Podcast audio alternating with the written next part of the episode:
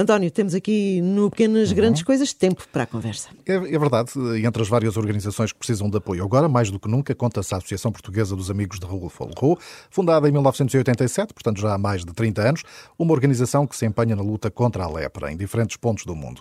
Ora, eh, exatamente 31 de janeiro é o Dia Mundial dos Doentes de Lepra, eh, instituído pela ONU em 1945. A lepra não foi erradicada, é uma doença que atinge milhões de pessoas e que registra em média 200 mil novos casos por ano Urbano isto apesar de existir tratamento e cura para a lepra. Segundo a ONU, há vários países onde é prioritário hoje o combate contra a lepra. Por incrível que pareça, é o caso do Brasil e de Moçambique, dois países que a nós portugueses eh, estamos especialmente ligados. E quem está em Moçambique é o padre Anastácio Martins da Rocha, que é missionário da Boa Nova, é de Cantanhede, mas eh, já há uma vida que trocou o distrito de Coimbra pela província de Maputo e é ali que se dedica aos mais pobres e frágeis e também incluídos os leprosos. Padre Anastácio, bom dia. Bom dia. Obrigado por estar Muito aqui em dia. linha connosco. Muito obrigado a todos. São já mais os anos que viveu em Moçambique do que em Portugal. Já se sente hoje em dia mais moçambicano do que português? Natural, perfeitamente, perfeitamente natural. Nós estamos naquela linha de sentir o cheiro de, de ovelhas e, portanto, é, é nesse cheiro que nós crescemos e vivemos. Apesar de tudo, Padre Anastácio mantém uh, os laços que o prendem ao nosso país. Sim, naturalmente, naturalmente. Somos pessoas com raízes. Padre Anastácio está, uh, para as pessoas que não sabem, porque ainda não o dissemos, está em Moçambique desde 1987. Eu sei que não foi aí, apesar de tudo, que teve o primeiro contacto com a lepra. Bom, vamos lá ver. A minha mãe tinha, era leprosa.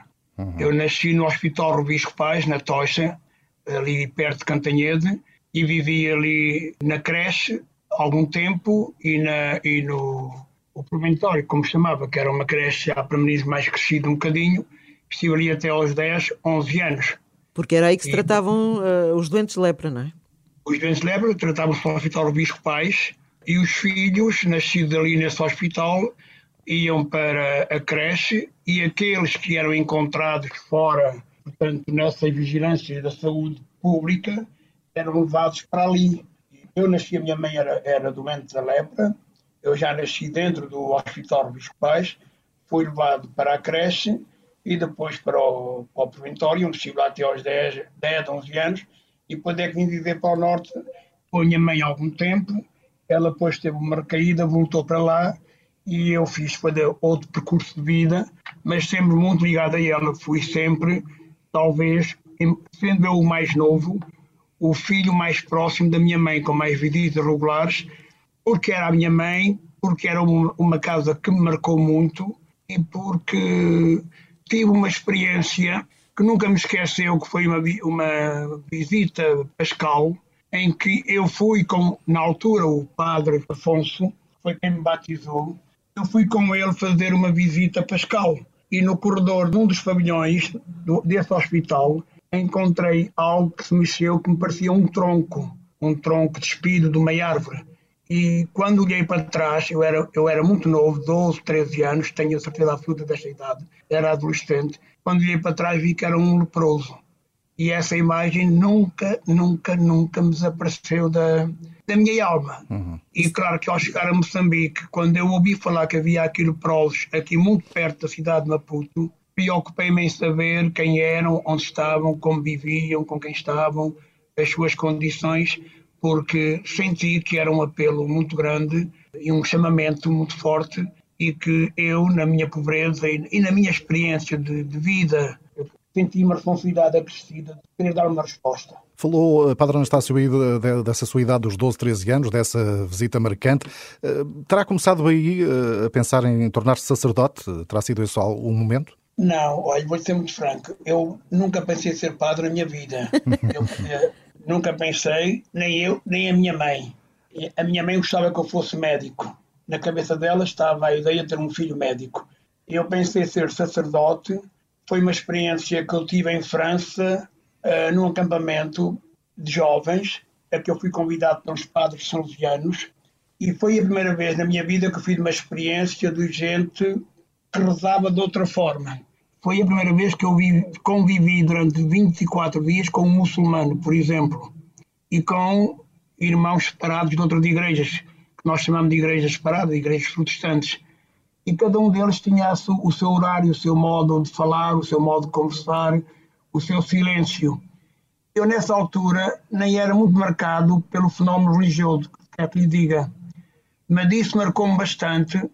E uma tarde de sol, muito calor, fomos todos de tomar uma bebida fresca e onde eu estava, onde estávamos todos, em plena cavaqueira, conversa normal de jovens, à minha frente estava uma pequena capela medieval, toda ela em pedra, uh, e eu senti um apelo para ir lá dentro. E senti dentro desse café, onde eu estava em conversa com esses jovens amigos, uma luta interior muito grande, vai, não vai, vai, não vai, vai, não vai, até porque eu era o único que não tinha assim uma, um comportamento religioso, uma atitude religiosa no meu dia a dia. Até aí, pelos vistos. Até aí, sim. E fui. E entrei lá dentro, não sabia onde estava. Era um lugar muito, muito, muito escuro, muito pequeno. Era uma pequena capela medieval, vinha saber depois mais tarde. Tinha aquela porta, quase não tinha janelas, e tinha uma luz vermelha lá à frente de tudo. E eu sentei-me diante daquela luz vermelha algumas horas. Quando dei comigo, era de noite, saí para fora, andava à minha procura. Eu fui dado como perdido. Foi numa vila francesa chamada Viverolles e nessa noite cheguei ao acampamento, que estávamos todos acampados. Quando eu cheguei ao acampamento, não quis falar com ninguém, não quis conversar, não quis jantar, meti-me no saco de cama e deitei-me e ouvi uma pergunta, na altura não liguei nenhuma. E se um dia fosses padre? E virei-me ao contrário e adormeci. Essa pergunta também foi outra profundamente marcante. Foi uma experiência mística, naturalmente que foi. Naturalmente, no dia em que se perdeu foi no dia em que se encontrou. Isso mesmo. Padre Anastácio entrou uh, com 22 anos, não é? No seminário de Valadares, nos missionários da Boa Nova. Da Boa Nova. Exatamente. Sim. Sentiu que era esse o seu destino, a ser missionário da Boa Nova? Senti, sabe porquê? Eu vou lhe ser franco. Eu tinha lido, eu tinha lido na minha adolescência, através de um padre, meu amigo, não era padre na altura, éramos colegas, era o padre Joaquim Pinho, que é da Boa Nova também. Ele falava muito de Raul Follerot dos seus pensamentos e da sua grande preocupação com, com a lepra. E, e realmente a figura de Raul Follerot, sem eu me aperceber, não talvez por causa da minha mente, mas mais por causa da alma das suas palavras e da forma contundente como ele foi capaz, no seu tempo, de pôr uh, a, a sociedade, uh, pôr-se a refletir sobre a lepra deste mundo e todas as lepras de todo o mundo, eu acho que era, aquele grito Raul Follerot marcou-me bastante. Nunca eu percebendo que na missão ia encontrar um terreno e um espaço em que se estivesse aqui Raul Follerot, ele não ficaria nem de braços cruzados, nem passaria ao lado, como na parábola do bom samaritano. Padre Anastácio Rocha é, está aqui à conversa connosco esta manhã, a partir de Moçambique. Eh, Padre Anastácio, os doentes de lepra são uma realidade em Moçambique, naturalmente precisam de atenção, de cuidados especiais. E o que nos pode dizer do projeto dos leprosos de Ulena? Olha, eu sou-lhe franco, eu quando aqui cheguei eu vi, uh, e ouvia falar que eles andavam na rua a pedirem, eu acho, sinceramente, independentemente se é leproso ou não, ninguém nasceu para andar a pedir eu acho que uma sociedade que se cala perante isto tem alguma responsabilidade neste chamado pecado estrutural, como chamou o Papa João Paulo II. E eu haverei-me, preocupei-me. Havia já aqui em Ulen um grupo, uma associação chamada Divino Espírito Santo, que tinha alguma relação com estes leprosos, mais numa linha espiritual, numa linha de oração, numa linha de algum acompanhamento, encontros mensais no último sábado de cada mês. Mas depois, quando eu percebi que esta gente passava o seu dia a dia nas ruas a pedir, e como sabe, a tendência mais natural, mais carnal, mais periférica de cada um de nós é quando vê alguém com alguma mutilação na sua mão, no seu rosto, há logo, há logo uma reação de fuga interior. Uhum. Isso a mim custa muito, não só em relação aos leprosos, mas seja em relação a qualquer outro tipo de lepra, como falava Raul Follerot.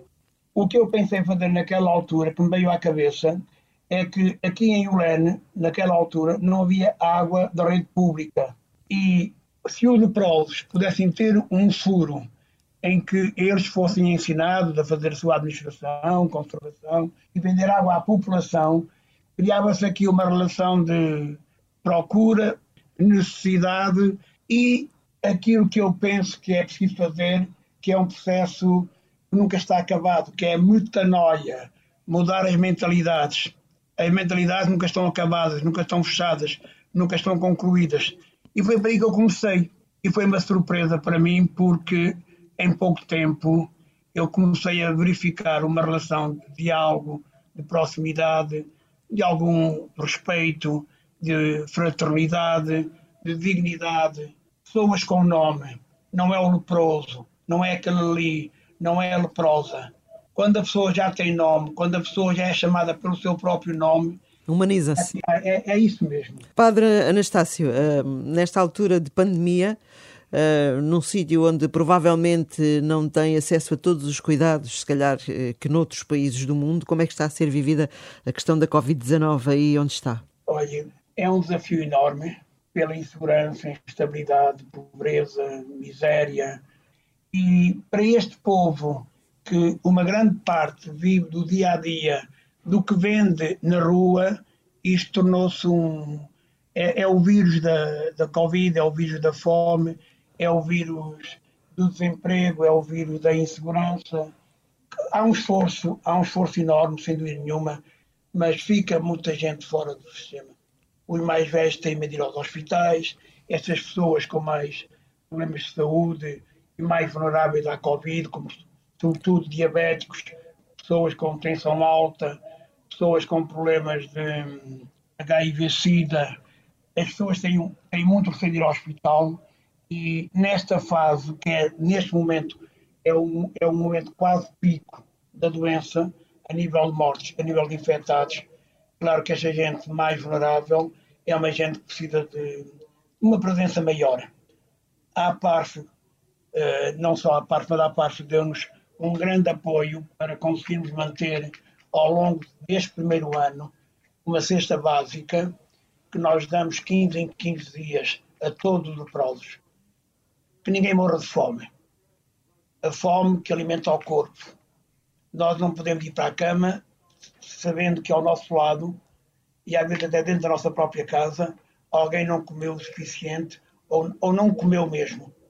Pouco a pouco, dia a dia, é uma presença que dá que dá outra, outro, outro sonho e outra forma de acreditar na vida. Padre Anastácio, eh, muito obrigado por ter estado aqui à conversa connosco esta manhã eh, e, naturalmente, vamos esperar eh, por melhores notícias. Sabemos que esta é uma situação ainda mais difícil com a pandemia, mas vamos continuando a acompanhar também esse trabalho que vai desenvolvendo em Moçambique. Sim, até porque ficou tanta claro. coisa por dizer que certamente claro, claro. teremos que marcar outra conversa. Estou a agradecer à Rádio Nascença por ter alguma voz que tem que ser ouvida na consciência de cada um de nós à parte pelo, pelo belo trabalho que faz aqui no Maputo e muito mais no centro e norte de Moçambique, onde há muita, muita, muita lepra. Para clarificar, a APARF é a Associação Portuguesa dos Amigos de Raul Fulra. Exatamente, sim, fica sim. assim mais esclarecido. Um grande abraço para Muito Moçambique. Muito obrigado, um grande abraço.